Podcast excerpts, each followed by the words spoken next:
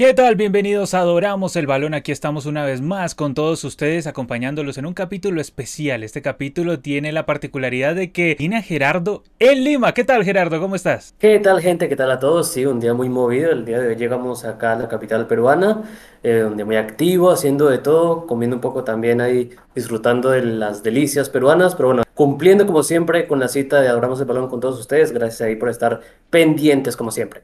Gerald, Gerald, muy contento estás por allá en Lima porque vas a estar presenciando en unos días nada más el partido de vuelta allá en Arequipa de Melgar contra Independiente del Valle. Entonces, un gustazo. Eh, ¿Cómo te ha tratado Lima hasta el momento? ¿no? Como siempre bien, ¿no? Me imagino. Tipazos a toda hora, gente muy amable, eh, ahí muy cariñosa y pues bueno, hasta me han escrito ahí, no he tenido como el tiempo de ver todos esos mensajes porque ha sido pues un día de mucha vorágine, también intentando salir de ciertas vueltas, ¿no? Hay que tener internet acá, hay que hacer ciertas eh, adaptaciones para trabajar bien acá. Pero bueno, ya lo estamos haciendo poco a poco y bueno, eh, esta visita apenas ha comenzado, hay mucho por vivir, hay mucho por disfrutar, así que de antemano muchas gracias a los que estén ahí pendientes, todos los que están ahí conectados pues con esta eh, cobertura que hemos hecho así flash, porque hay que decirlo, se cuadró así en tiempos cortos, pero bueno, afortunadamente todo ha venido muy bien y aquí estamos recontra motivados para vivir una semana histórica acá en Perú. Sensacional, Gerald. Gerald, vamos a arrancar con los temas. Tenemos las camisetas del Mundial. Hasta el momento las que se han develado. Hay unas muy interesantes y otras que son inmundas. Arrancamos con la de Ecuador, Gerald. Tenemos la de Ecuador que hizo su presentación hace unos días. Recordemos que Ecuador la que la viste es Marathon. Y Marathon presentó esta amarilla, la azul, la blanca. Presentó estas tres. A mí la que más me gusta es la azul, Gerald. A ti también, ¿no? Me imagino, por tu corazoncito azul. No, claro, sí, el tono ahí eh, me, me gana la partida, pero dentro de todo es un diseño muy interesante, muy autóctono de ellos y pues que bueno, es como el que más arriesga dentro de los que mostró acá Ecuador. Dentro de todo, la amarilla muy parecida a las que ha venido trabajando Maratón, así que bueno, no innovó mucho tampoco desde ese lado. Vamos a ver la de Senegal, a ver, esta de Senegal, a ver, la titular, la blanca, está como bonita, pero la verde no me gusta, es como muy del estilo Pumamadas, como diría nuestro gran Yogobol. Ay, sí, no, ese Puma se mandó tremendos diseños aquí con este mundial. Y bueno, Senegal es el primero que lo sufre con ese uniforme alternativo que muy discreto para mí. Pero bueno, entre todo, sí, como dice, la blanca, dentro de todo ahí elegante y pasa, pasa ahí bien. Digamos, a ver, Gerald, para mí la blanca está relativamente bien, ponle, sí, Pongámosle que está bien, pero la, verde es un despropósito total. No entiendo por qué llegaron y le pusieron como, como esa especie que como un encerrado ahí en el centro de la camiseta. O sea, no sé si quieren emular aquella época de Nike y el, el 90, ¿te acuerdas? O sea, como que hacían ese encerrado. ¿Cómo se llamaba esa campaña, Gerald? Total 90, creo que se llamaba esa campaña que tenía Nike. Creo, creo que quieren emular eso. Ajá, sí, sí, no, haciendo como todo un concepto de todo, ¿no? Con balones, con guayos, eh, o botines y también con las camisetas. Así que bueno, ahí las aventuras que se anima una que otra vez Puma con esos diseños. Tenemos esta que es una filtración de la de Países Bajos, Gerald. A mí me parece un regreso al 2002 o 2006, fácilmente. Sí, sí, bueno, es cierto que estas fotos o imágenes que siempre salen de las filtradas no cooperan mucho. Siempre pues es mucho más atractivo verlas como se verían con la forma eh, de como que tenían puestos los jugadores y tal. Pero bueno, dentro de todo, pues hay que recupere los eh, tonos negros. Eso siempre de ahí a mí me da cierta debilidad con los tonos que maneja Países Bajos como, como tal. Pero bueno, tampoco es que me impresione demasiado. Y pues también la imagen le ayuda mucho a la alternativa que para mí es muy genérica, o sea, parece esas clásicas de tenis. Digamos que el hecho de regresarlo a 2002 y 2006, eso es lo que a mí me molesta un poco, pero a ver, no está tan mal. Tampoco de esa época todas las camisetas eran horribles, ¿sí? Entonces, si, este, si esta filtración de los Países Bajos llega a ser correcta, tú de 1 a 10, ¿cuánto le das? Cinco. ¿Cinco? Un 6, un 7, por ahí está. No es una camiseta que sea tan horrible. A ver, la de Inglaterra. Con la Inglaterra tengo un poco más de conflicto porque esta de Inglaterra no sé, Gerald. Hay una que me parece como típica camiseta normal de supermercado y la otra me parece como una evocación de camiseta de Inglaterra de los 90. No me parece como onda así, Gerald. Sí, exactamente. Pues para mí es un subidón tremendo la alternativa. Ese tono rojo clásico, los cuellos que son muy bien de esa época, como decías, tipo noventas, pero pues la otra sí ya demasiado genérica, también muy de tenis, la podemos ver hoy por hoy en el US Open, yo creo, alguien por ahí la estará usando, pero para una Inglaterra sí, y raro, raro. Muy, muy, muy raro. A ver, tenemos la de Irán, las dos de Irán, Gerald. Eh, me parecen horribles las dos, pero horribles, pero horribles nivel Dios. O sea, me parecen camisetas. Bueno, no voy a decir la palabra porque me metería en problemas, pero bueno, ¿qué piensas de estas camisetas? Y también muy tirando los 2000, ¿no? Con esos vivos siempre ahí siendo protagonistas en los laterales, en los hombros, en las mangas. Eh, tampoco, o sea, como que se dispersa mucho. Es cierto que tienen, quieren dejar claro todos los colores de Irán, pero no, es rara, rara estas, estos modelos que presentó para el Mundial de Qatar. No sé por qué siento que es como una camiseta de Patriotas Boyacá o de un equipo boliviano, no sé qué es como una onda así. Bueno, las camisetas de Estados Unidos, Gerald, también por la onda de lo que vendría a ser la camiseta de Países Bajos. A mí me parece muy normalita la titular y la suplente me parece muy fea. ¿Tú qué piensas? Sí, no, también hay los, los típicos eh, manchones, ¿no? O brochazos que llamamos, sobre todo la, la alternativa ahí también arriesgándose con ese tipo de modelos. Y ya también muy genérica la titular, también me recuerda un poco a los 2000, un poco a los, a los tonos que manejan en el 2002 de pronto. Pero sí, no, tampoco arriesgaba mucho. Y pues bueno, Estados Unidos que últimamente había sido como eh, arriesgaba, aunque sea en algunos modelos para los mundiales. Pero bueno, se nota que perdieron como el timing, ¿no? Faltaron al último mundial y aquí para acá como que les, les agarró tarde. Exactamente. Tenemos ahora la de Gales. La de Gales me gusta. Siempre me han gustado las camisetas de Gales. Son sobrias, pero son bonitas. La roja y la blanca me gustan ambas. Gerald, ¿qué piensas? Sí, sí, exactamente. Estas filtraciones, veremos si se corroboran o no, pero lo cierto es que le da harto protagonismo, también manejando esos tonos verdes que últimamente creo que Gales le está dando importancia. Y pues bueno, más allá de ser como la la, combinación Navidad, yo creo que le queda bien a la camiseta de Gales. Pero sí, sí, para mí eh, cumple bastante. Sí, es una camiseta, como te digo, sobria. Podríamos decir que es uno de los reutilizables de Adidas, porque pues también es un clásico eso. Y hablando de reutilizables de Adidas, aquí no tuvo casi reutilizables porque tiene una gran novedad en la camiseta de Argentina. Bueno, digamos la titular te evoca un poquito a principios de los 2000, por ahí podría ser algo así como los 90, pero la camiseta suplente sí es una completa novedad, Gerald. Es una camiseta como lila, con mensajes como de igualdad, de ese trasfondo como de igualdad de género y todos esos temas. Y tiene como una especie de, ¿qué es eso? Como unas llamas, una especie de llamas, como un difuminado de llamas lila. Algo por ahí, ¿sí? Es un lila más claro, uno más oscuro. Pero a ver, eh, esta camiseta, la titular a mí me gusta mucho, me encanta, es muy muy linda la de Argentina. Difícil que Argentina tenga una camiseta titular fea, pero la suplente, yo no sé, Yera, la suplente sí me parece horrible. ¿Qué piensas?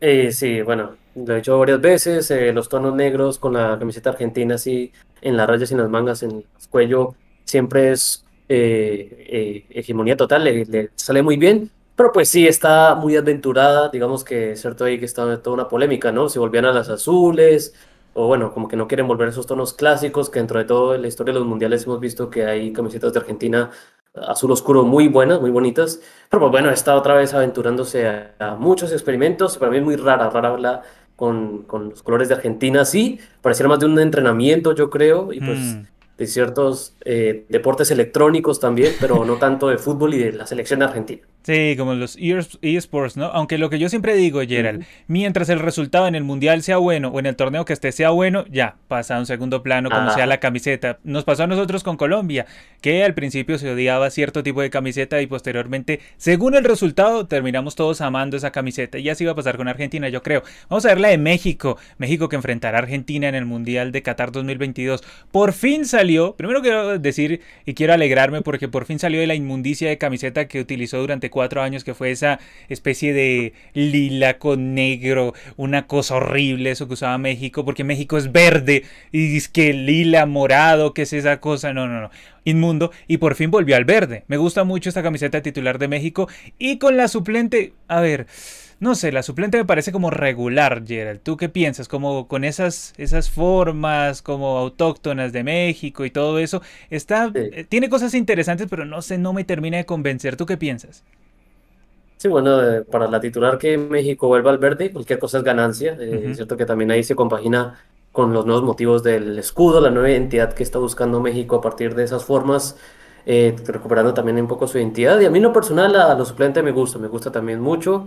Eh, recordando a, esos, a esa camiseta histórica en 98, también arriesgándose con varios diseños, pues diría aztecas, ¿no? Como que siempre ha sido como la tradición. Digamos, la segunda está interesante, ¿sabes por qué? O sea, porque no solo es blanca, sino que tiene algunos motivos, o sea, porque no hay nada más triste y nada más básico, pues, que la segunda sea una camiseta blanca y simplemente inviertes colores, o sea, es lo más aburrido que puede haber en cuanto a una marca. Entonces, le aplaudo que volvió al verde y que la segunda tiene algunos motivos. Algo similar es lo que pasa con Francia, esta es una filtración, esto todavía no se ha hecho oficial. A ver, tenemos esta azul, la azul clásica, un azul rey, un azul oscuro muy bonito, muy elegante esa camiseta titular. La camiseta alternativa tiene el arco del triunfo, Gerald, en cuanto a las formas, tiene varios ahí combinados de formas en la camiseta blanca. Es como si quisiera emular también algo a la de México, un poco. Bueno, le a la de Francia que arriesga con esas formas. Es cierto que de entrada la rápida pues con la filtración pareciera como los clásicos brochazos, pero no, sí, evidentemente pues ahí tiene sus motivos históricos de grandes... Sí, esta vez no son brochazos, hay que aclarar, no son brochazos, es el arco del triunfo el que es el epicentro de todo en esa camiseta blanca. Entonces, como que te puedes divertir ahí encontrando como las formas y todo eso. No son brochazos al azar. No es que por ahí llegó alguien de Nike y dijo, bueno, terminemos aquí con la cosa. No, no, no, no, no. Sino que tienes formas ahí interesantes. Pero a ver, digamos, entre el azul y la blanca, ¿te quedas con las dos? ¿Te compraría las dos? ¿Qué piensas? Mm, me quedo con, las, con la blanca, con la blanca. La azul, bueno, es cierto que también es muy elegante. Me recuerda también a los tonos que manejaba en el 2014 de pronto muy parecidos. Pero de Francia me gusta un azul mucho más vivo. Este, pues, es elegante, ¿cierto?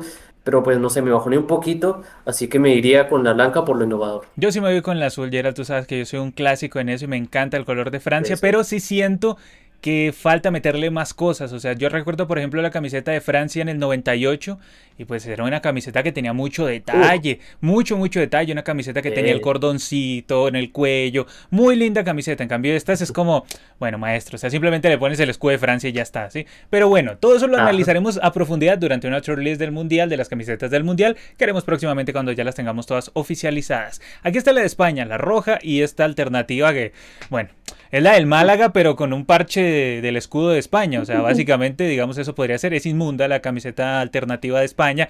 La roja sí es bella. Total, total. Sí, a mí en lo general nunca me han gustado como esos tonos celestes que hace un tiempo lleva trabajando España como camisetas alternativas. No me suena, no me quedan del todo bien y pues esta es como su peor representación, me parece, como ese tipo de ondas, o sea, quieren agregarle pues esas texturas, esos tonos, pero no se le resta todo, a mi entender. Y sí, como dices, la, la, titular, pues bueno, claro, la clásica España, muy elegante ese rojo para la furia. Y bueno, ojalá juegue todos los partidos con esa del Mundial, porque que queden fotos de, partidos con esta celeste, oh por Dios, ojalá. No, no, no, imagínate, imagínate una clasificación histórica y que preciso en la foto de aquí a 20 años salga esa camiseta alternativa de España. Y no, qué pena, qué pena mostrar eso. No, no, no, Gerald, por favor, no. Ojalá, como bien dice Gerald, utilicen siempre eso. Bueno, Gerald, y llegó la camiseta de Ben 10, eh, perdón, la de Alemania, entonces la camiseta de Alemania y la camiseta alternativa que a mí me parece linda, muy interesante la camiseta Además, eh, me hace recordar o evoca un poco al viejo escudo de Alemania, el del Deutscher Fußballbund. Me parece un poco, no sé, o sea, como las formas, no sé si fue intencional o, por ahí lo hayan hecho, pero me gusta mucho, me gusta más la alternativa que la titular, Gerald, porque siento que Ben 10 va a venir con el reloj, con la titular. Exacto, exacto, sí, hubo ahí todo tipo de burlas con esa titular de Alemania, que bueno, yo creo que es de las más tal vez innovadoras del último tiempo. O sea, nunca creo que hayamos visto una camiseta de Alemania que pusiera ahí toda esa línea gruesa, negra en medio. Y pues sí, claramente se ve la influencia Bendes. Y sí, no, no, me parece que ahí resta un poco. Siempre Alemania es de esas selecciones que tenía una camiseta top por lo general en los mundiales. Esta vez me parece que blanqueó en su titular y coincido contigo. Yo creo que la suplente es muy elegante, eh, reaviva pues esos colores eh, clásicos que son de esa alternativa Alemania potente, me recuerda pues a la Alemania arrolladora de Brasil 2014, así que bueno, vamos a ver si esa, eh, ese, ese, recuerdo con ese gran mundial trae pues un mundial mucho más eh, animador para Alemania en Qatar. Tenemos la de Japón aquí, a ver, esta de Japón titular que a mí no me gusta y la suplente tampoco me gusta porque es un blanco insípido, pero a ver, ¿tú qué piensas, Gerald? Me gustaba mucho más lo que fue Japón en Rusia 2018 digamos que bueno, tal vez yendo más a, lo normal en, en, la camiseta alternativa. Y pues en la titular, pues ahí em, pasa raspando. Te adelantaría un poco. Gerald ya se metió a las categorías de una shortlist, de una eventual shortlist cuando ya tengamos todas las camisetas oficializadas. Aquí simplemente estamos echando como un primer vistazo a estas camisetas. Esta de Japón que tiene unas formas, pues digamos, alternativas, interesantes, pero que no me terminan de cuadrar. Y la de Bélgica nos aparece ahora, que tiene ese fuego en las mangas, roja totalmente en el centro y la otra que es la camiseta blanca que simplemente pues pusieron el escudo del parche ahí de Bélgica y no mucho más. Pero a ver, la titular me parece regular y la blanca no me gusta, Gerald. ¿Qué piensas? Sí, esta vez se fueron muy conceptuales, ¿no? Los llamas de los Red Devils. Gerald, es como, es como una camiseta para entrenar la titular. No sé si estarás de acuerdo, me parece como una camiseta así. O sea, que si le quitas el, el parche del escudo de Bélgica, te queda como cualquier camiseta genérica de la marca. O sea, cualquiera. Sí, no, ahí estamos viendo a Bob Martínez ahí ah, haciendo correr a, los, a sus muchachos y demás. No hemos visto así como esa clásica de Bélgica en el campo. Y pues bueno, la, la suplente, perdón, dice, pues según dicen eh, los que diseñaron la camiseta, eh, quiere rememorar el, el, Festival de Música Tomorrowland, ¿no? Ah, eh, que se realiza todos los años allá en Bélgica, pues darle como más color ahí, más emoción a esa camiseta, pero se pierde un poco. Y pues bueno, con esos tonos ahí todos claritos y ese rojo tirando al naranja, no me convence del todo. Sí, a mí se me hace que los que diseñaron esa camiseta llegaron con mucha resaca al Tomorrowland. A mí eso más bien me parece. Bueno, vamos a ver ahora la camiseta de Marruecos. la camiseta de Marruecos. A ver, esta es una de las que se salva de las pumamadas de Puma. Gerald, ¿qué crees? Me parece como de las medianamente más decentes. Sí, dentro de todo diría que hasta mejor un poquito la, la suplente que la titular y pues estos modelos de Puma que termina de condenar a los suplentes son castigadas por estas inspiraciones de Puma, pero dentro de todo esta es la que mejor funciona, tiene un diseño interesante, como forma pues las letras, las iniciales del país, también un diseño pues muy autóctono de ellos, al rodeando pues lo que es el nombre y demás. Eh, me parece que funciona, funciona dentro de todo lo que puede ser el nivel de Puma en esta oportunidad. Y ya la, la, la titular muy simple, me gusta mucho más la de Rusia. Eh, bueno, también, pero digamos que dentro de las Pumamadas que ha hecho Puma, pues esta es como, pues, le tiene un poco la esencia. Llega la de tu selección favorita en el Mundial Croacia, que esta también es una filtración de la titular y la suplente. A mí me gusta mucho la camiseta suplente, me gusta el estilo que le dieron, como que los cuadros como que se van difuminando, me, me gusta. Y además un estilo como onda 90, me hace recordar un poquito la de Davor Zucker, pero, pero obviamente como camiseta suplente, me hace evocar un poquito esa. Y la titular... Y no sé con la titular qué me pasa, pero me parece como un poco extraña, Gerald. ¿Qué piensas de estas camisetas de Croacia? Que le quiten eso, ay, como que me resta, o sea, como que se les acabaron los cuadrados en las impresiones. Esa impresora está dañada como, como tu impresora, Gerald, se dañó como tu impresora, más o menos. Exactamente. estaba complicada la impresora, sí, entonces tocaba llamar al primo y el primo no llega sino hasta diciembre, entonces sí, eso es lo que siempre pasa con la impresora, más o menos. Pero sí, esta camiseta de Croacia, que esta es una filtración, ojo, no es oficial oficial, pero da filtración y bueno, cuando el río suena en tema de camisetas, pues ahí la lleva. Aquí tenemos la de Brasil Tuca Música. A ver, la de Brasil, la titular está muy linda, sobre interesante. Y la alternativa me gusta también. Está bonita, pero me parece muy camiseta también de como hacer spinning, ¿no? Un poquito. Sí, exactamente. Bueno, la, la rompen, como viene haciendo últimamente, pues Brasil con su nueva identidad, ahí con colores mucho más vivos, en el verde, en el propio amarillo. Y si la suplente, pues a mí no me gusta del todo la textura que quieren darle a las mangas, ¿cierto? Pues ahí quieren darle importancia a la fauna del gran país sudamericano. Pero bueno, a mí no me funciona, no me funcionan esos colores, esa textura, hasta me da cierta cosa. Pero sí, es interesante. Así como hay que replantear esta camiseta de Serbia, Gerald. Dime, tú explícame por favor qué quiso hacer Puma.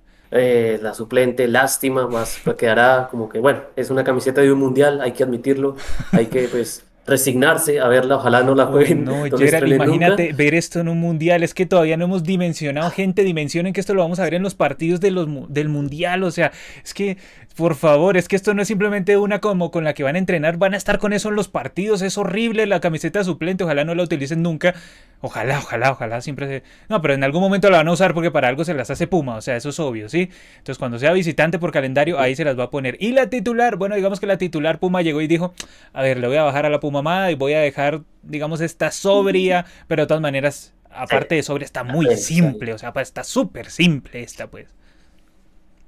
Sí, no, no, no, no, no te deja nada, pasará sin pena ni gloria esa camiseta clásica así de Serbia solo porque respeta el tono eh, clásico de los Balcanes y ya. Sí, no, una lástima, una lástima, se esperaba un poco mejor de esta selección. Esta fue la que eliminó a Portugal, Gerald, si no estoy mal, o sea, la que la mandó al repechaje, se fue ah, Serbia, exactamente. la que le envió al repechaje.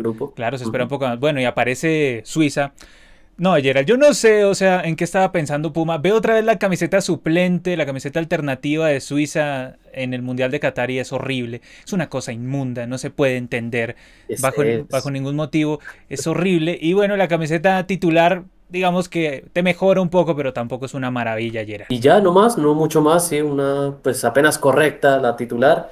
Y ah, la suplente, pues como, como digo, ojalá nunca la veamos en el Mundial, pero pues hay que ver. Tenemos ahora la de Portugal, la de Portugal aquí que digamos que evoca un poco al Portugal más de de la época de los 2000. Yo diría que este es el Portugal Eurocopa 2004. O sea, a mí se me hace que es una camiseta que yo la veo y pienso en el Portugal de la Eurocopa 2004 por ese estilo. Ninguna de las dos me gusta. Y en cuanto a la otra, la blanca. Eh, tampoco, tampoco me anima del todo. Pues, o sea, como que quieren respetar mucho lo que es la bandera de Portugal como tal ahí, pues darle el protagonismo a los dos tonos tradicionales. Es cierto que tal vez en mundiales pasados, en competencias pasadas, pues se le da mucha importancia sobre todo el rojo, y pues aquí quieren darle mayor espacio al verde, y es como el tono muy parecido al de la bandera, pero bueno, no, no me agrada del todo así, las dos, las dos, y flojitas, flojitas para mí las de Portugal. Bravo el asunto, tenemos ahora la de, las de Ghana, que no se sabe cuál de las dos es peor, Gerald. Uy, sí, sí, o sea, es que aquí también ahora Puma se encargó de aniquilar también a la titular de Ghana, lastimosamente. Pues bueno, quieren dar eh, claramente el mensaje que son las Black Stars, son las estrellas negras. Pero sí, no, tampoco han arriesgado mucho, o sea, pues muy simple, normal. Uy, sobre todo la suplente, la camiseta alternativa es muy inmunda, es muy inmunda esta camiseta. No, no, no, es que no hay forma de salvarla, Gerald. Yo de verdad no puedo creer que hayan aprobado esto para una camiseta de un mundial. No lo puedo creer todavía. O sea, es, ah. desastroso lo que hicieron. Y, sí, es como que quieren evocar de esa campaña de, Nike a principios de los 2000 y bueno, como le pegaron Uruguay también, ¿no? Digamos que la camiseta Puma, la titular de Uruguay está muy ah. bonita, pero la alternativa es horrible, Gerald. ¿Qué le vamos a hacer? No sé si la peor de Puma de esta serie, pero es que bueno, por ser Uruguay, que siempre tiene, pues, bueno, tal vez sí. Pero es que bueno, duele, duele que sea Uruguay, que mm. siempre tiene camisetas chéveres, dentro de todo, pues las suplentes y demás bueno, entre todo la, la, titular como que salva un poco. Bueno, tenemos ahora las de Corea del Sur, tanto la rosa como, como esta alternativa, Gerald. Tono rojo, me recuerda un poco a, la de su mundial 2002, pero aún así, pues, eh, es un mundial, pues, triste, tristemente recordado por, por todas las actuaciones polémicas de Corea.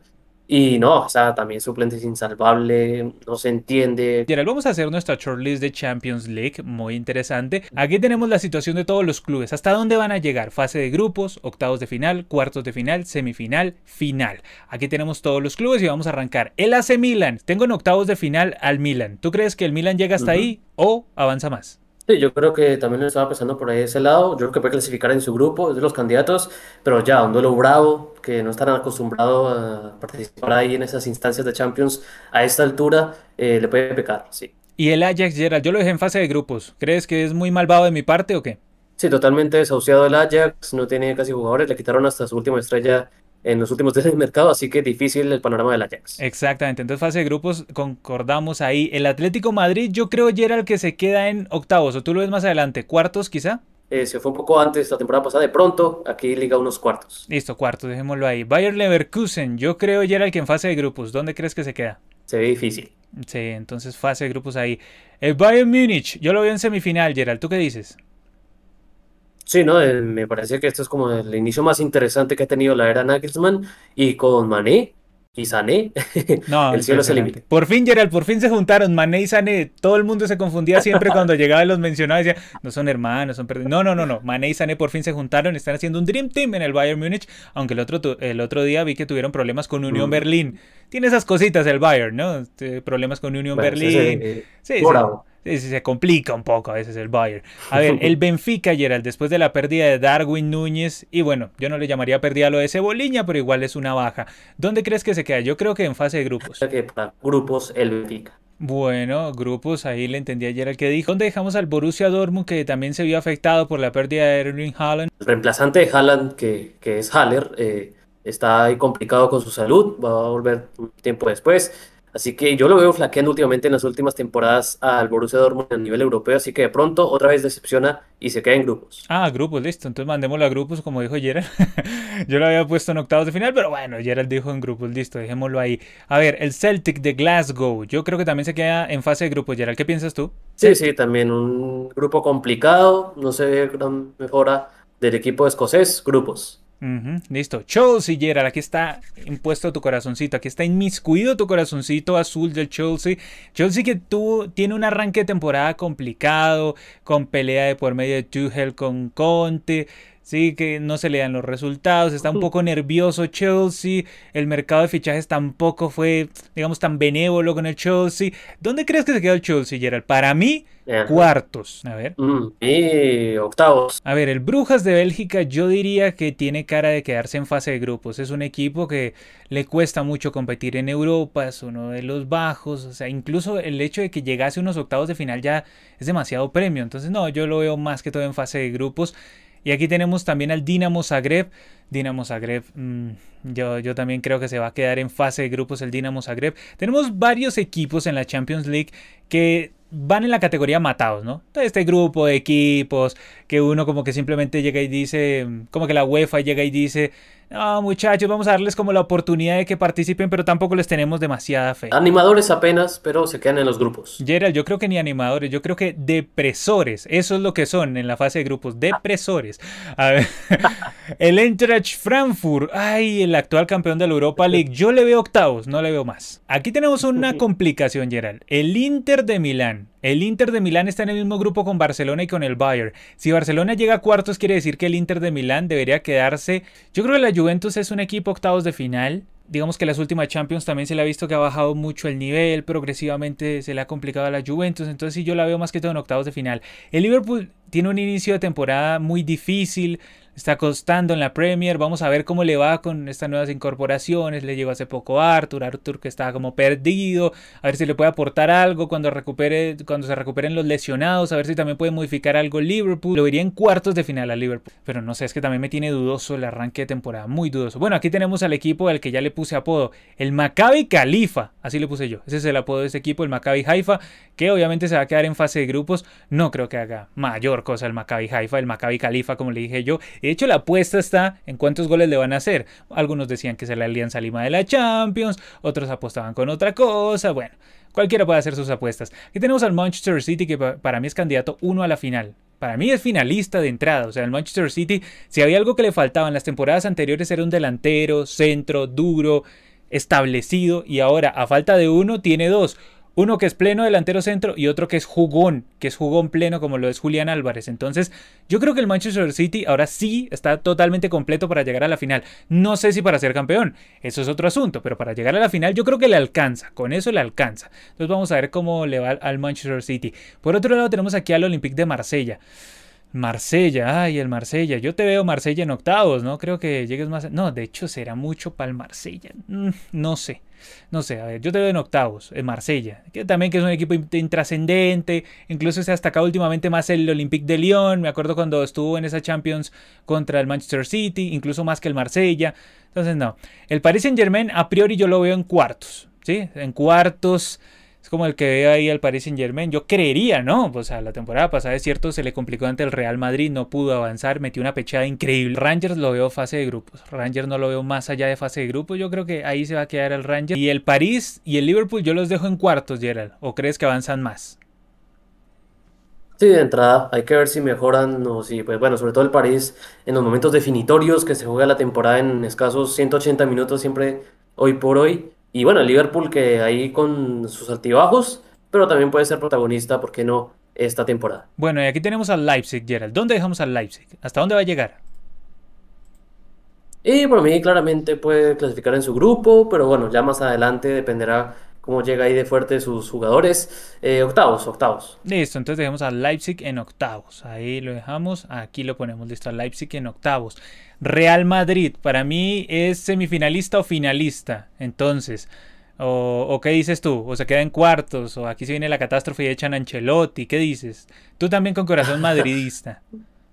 Le tengo, le tengo fe, le tengo fe al equipo de Carleto, han mejorado, pues yo creo que veo esta temporada también más activo a Vinicius, eh, entró bien para reemplazar a Casemiro, así que de entrada se ven sólidos y pueden ser tranquilamente semifinalistas. Mm, ¿Será que sí? ¿Será que sí? Bueno, yo lo voy a dejar ahí por lo que dijo Gerald, pero yo mínimo lo veo siempre al Real Madrid en cuartos de final. El Salzburgo, Gerald, el animador, ¿le da para octavos o se queda en grupos?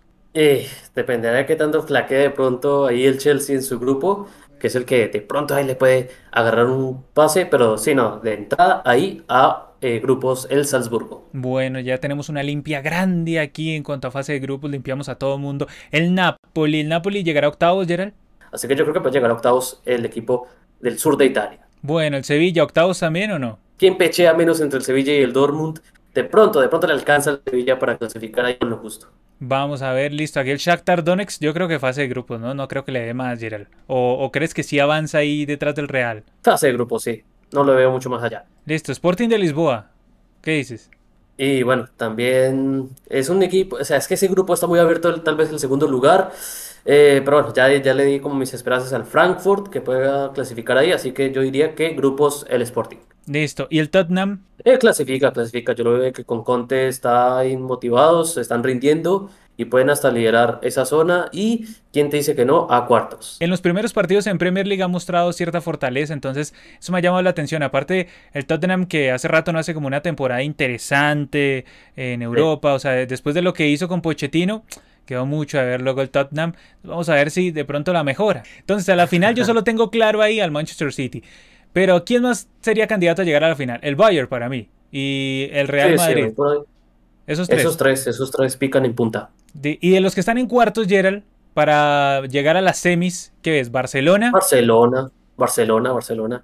¿Y qué? ¿Quién más? Liverpool, de pronto una remontada. Que yo creo que pueden ahí alcanzar ese rendimiento para llegar a semis. Gerald, de los que están en octavos, que son el Milan, Chelsea, Frankfurt, tenemos a la Juventus, en eh, Marsella, tenemos al Porto, Leipzig, Napoli y Sevilla. ¿Cuál de estos podría dar el campanazo para meterse más adelante? Que uno llegue y diga, lo tengo hasta octavos, pero que se quede en cuartos. Mm, el Milan, de pronto. Podría ser, sí, lo tenía más o menos en mente. No quisiste ir con el Chelsea y ojo con el Chelsea, ¿eh? porque el Chelsea siempre es de cuidado, parece que no, pero se te mete. De hecho, yo lo, yo lo, intercambiaría. Yo creo que, eh, no sé, bueno. Patricio Morelli dice final Manchester City Real Madrid. Sí, de hecho fue la última, pero semifinal. No final, sino la última semifinal. Camilo dice aquí Milan octavos, cuartos sería lejos. También puede ser. Y aquí John Melgar dice, cuidado, que el Maccabi Haifa puede ser el sucesor del Sheriff. Y bueno, yo no sé, el Maccabi Khalifa no le veo tanto potencial como para que haga eso. Pero primero que todo expliquemos qué es el fair play financiero para los que no sepan. Es una ley que establece que ningún equipo puede gastar más de lo que le ingresa. En UEFA esto es una ley. Y esta norma prohíbe a los clubes sobrepasar los 30 millones de euros de déficit acumulado en periodos de tres temporadas. Para la refundación de este sistema, la UEFA prevé doblar el déficit permitido para cada club e introducir de manera muy progresiva un tope salarial. Gerald, ¿cuál, ha sido siempre el problema con este tema del fair play financiero? Nunca se llega a respetar del todo, hay muchas eh, jugarretas que hacen los equipos, ahí aplazan y también las sanciones nunca han sido del todo contundentes. De pronto uno que otro club le quitan la posibilidad de fichar por dos temporadas, una temporada, un mercado pero a larga no hay mucho más. Y pues también las últimas informaciones que vinieron eh, los días pasados fue que pues eh, un, un, paquete de sanciones, podríamos decir, más que todo económicas, pero también muy laxas, ¿no? O sea, como que a largo plazo te doy ahí tiempo para que reflexiones, de entrada me das un poco de dinero, pero pues tienes ahí margen como para mejorar las cosas. Entonces, la UEFA impuso ciertas sanciones por superar los topes del fair play financiero. Los clubes son el Mónaco, la multa al Mónaco 2 millones de euros. El Olympique de Marsella, multa al Marsella, 2 millones de euros. Tenemos la otra multa al equipo turco, Gerald. ¿Ese es el Fenerbahce o es el Besiktas? Ese es el Besiktas. El Besiktas, 4 millones de multa. Ahí le puso la UEFA. Y digamos que a pagar inmediatamente, tanto el Mónaco tiene que pagar inmediatamente, ¿qué era? 300 mil, más o menos, por ahí tiene que pagar 300 mil. Sí, el Marsella también 300 mil, inmediatamente tiene que pagar el Besiktas 600 mil. El AC Milan tiene una multa de 15 millones de euros e inmediatamente tiene que pagar 2 millones de esa multa. La Juventus, una multa de 23 millones de euros y de esa multa tiene que pagar ya, ya, ya inmediatamente 3.5 millones de euros. El Inter de Milán, esto sigue subiendo, gente. 26 millones de multa tiene el Inter de Milán y esos 26 tiene que pagar inmediatamente 4 millones de euros. La Roma, increíble, y era el que la Roma haya roto el fair play financiero. O sea, la Roma que pues tampoco digamos que tiene unas contrataciones así que tú digas, pues que es que no, no, no, una cosa impresionante, no. Pero tiene una multa de 35 millones de euros y tiene que pagar inmediatamente 5 millones. Y pues el que todos esperaban, ¿no? El que tiene la multa más grande en cuanto al tema de violación del fair play financiero es el Paris Saint Germain con 65 millones de euros en multa tiene que pagar rápidamente 10 millones, que pues eso para el jeque, para todos los propietarios del París, simplemente lo tienen ahí en la billetera, llegan ahí, abren la billetera y te sacan 10 millones de euros. No se va a complicar nadie si te lo van a pagar rapidito, no hay problemas. Me llama mucho la atención que no esté por aquí Barcelona, un club que se había mencionado que estaba supuestamente quebrado después de todo el tema Bartomeu y que ha llevado jugadores importantes, caso Lewandowski, caso Rafinha. Pero pues también hay que decir que lo que hizo el Barcelona ya en esta última temporada de fichajes ya regirá para el próximo control, eh, que va a ser para las temporadas 2022, 2023 y 2024, así que pues ahí va a estar un poco en la mira ya el Barcelona, pero bueno, entrada como que quedó al límite y pues y eso porque eh, UEFA como que relajó un poco las reglas por la pandemia. Ah, o sea, eso quiere decir que en la siguiente listica nos va a aparecer aquí el Barcelona. ¿Cuánto le podrían poner de multa ayer al basado en lo que le pusieron de multa a todos estos equipos? O sea, si hiciéramos una comparativa, ¿estaría cerca la del París o, o estoy muy lejos? Pero por ahí que un poco más de la Roma de pronto, por la mm. cantidad de fichajes, esas cantidades y demás, algo más que la Roma, pero no lo veo tanto como el París, porque el París eh, marcó unos mercados sin precedentes, gastando millonadas enteras, no solo pues en fichajes, sino también en salarios y demás. O sea, Gerald, podría ser una multa entre los 20 y 40 millones de euros, quizá, por ahí podría estar. Sí, sí, exactamente, y pues veremos a ver qué tanto aplica o no eh, UEFA también lo que intenta introducir eh, como veíamos en la pieza anterior, que bueno, como que está intentando refundar el, el, fair play financiero, no tanto yendo como hacia el déficit de los equipos, sino que yendo como a los salarios, poniendo un tope salarial muy ya del modelo norteamericano, ¿no? Que se ve ese, esa figura pues en NBA, en eh, ligas mayores de béisbol, en NFL, que agarren más los salarios y no tanto por los gastos globales como tal del equipo. Igual estas sanciones también son, no sé si una, una caricia, ¿no? Ni siquiera es un golpe muy letal, porque, a ver, digamos, 40, 20 a 40 millones para un equipo de estos, uno creería que no les dolería, en teoría, ¿no? Uno creería eso. Ahora, si me estás diciendo que eres un club quebrado, como supuestamente dice el Barcelona que lo es, yo creería que también te dolería, ¿no? Creería yo, pues. Aquí dice Melgar. Bueno, pero no Melgar de equipo, sino John Melgar. Dice, en tal caso, el City también pagaría una multa por haber comprado a Haaland es que hay tanto multable, tanto multable. Aquí más allá del gol, Tamar, señor, está comentando. ¿Será Alessandra? ¿Quién sabe? Dice aquí, Mr. Palancas nos llaman. Ay, Dios mío. Esteban Domínguez dice, hola gente, siempre los miro. Eh, eh, muchas gracias Esteban. Y aquí más allá del gol dice, Gerald, danos chance hasta las 8 que nos hemos enterado que estás por Lima para llevarte a comer pollo a la brasa. ¡Tamare, señor!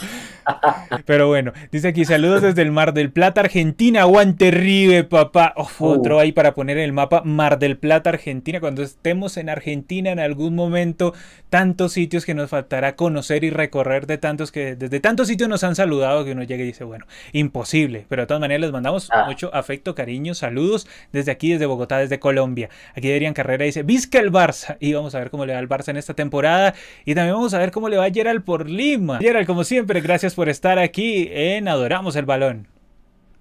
No, gracias por la invitación. Aquí estuvimos en un día top, haciendo de todo, llegando a Lima, ahí eh, muy bien temprano, disfrutando de la ciudad. Eh, no me quiero olvidar de saludar a Giancarlo, que me trajo hasta acá y se suscribió en el camino al canal. Este, ahí me aseguró su apoyo, que iba a estar pendiente de este directo. Gracias a él por su buena onda y por todos los que han estado ahí saludando, comentando. Gracias a todos por esta eh, alegre estadía de momento en Lima. Ya estaremos también trasladándonos hacia Arequipa en una semana importante, histórica. No sé cómo agradecer todo ese cariño, todo ese afecto que siempre hay acá hacia el canal, hacia los dos también para nosotros en Perú. Así que bueno, muchas gracias ahí por todas sus manifestaciones de cariño, de agrado. Y pues bueno, ya estaremos eh, reconectándonos en otras oportunidades para estar pendientes de una semana importante a nivel sudamericano, como se va a desarrollar la semifinal de la Copa Sudamericana acá en Perú, así que bueno, expectantes y estaremos ya en una próxima oportunidad, como siempre, en Adoramos el Balón. Gerald está en todo lado, está desde Lima y está comentando aquí en Adoramos el Balón, luego va a ir a Arequipa, va a estar con Más Allá del Gol. Bueno,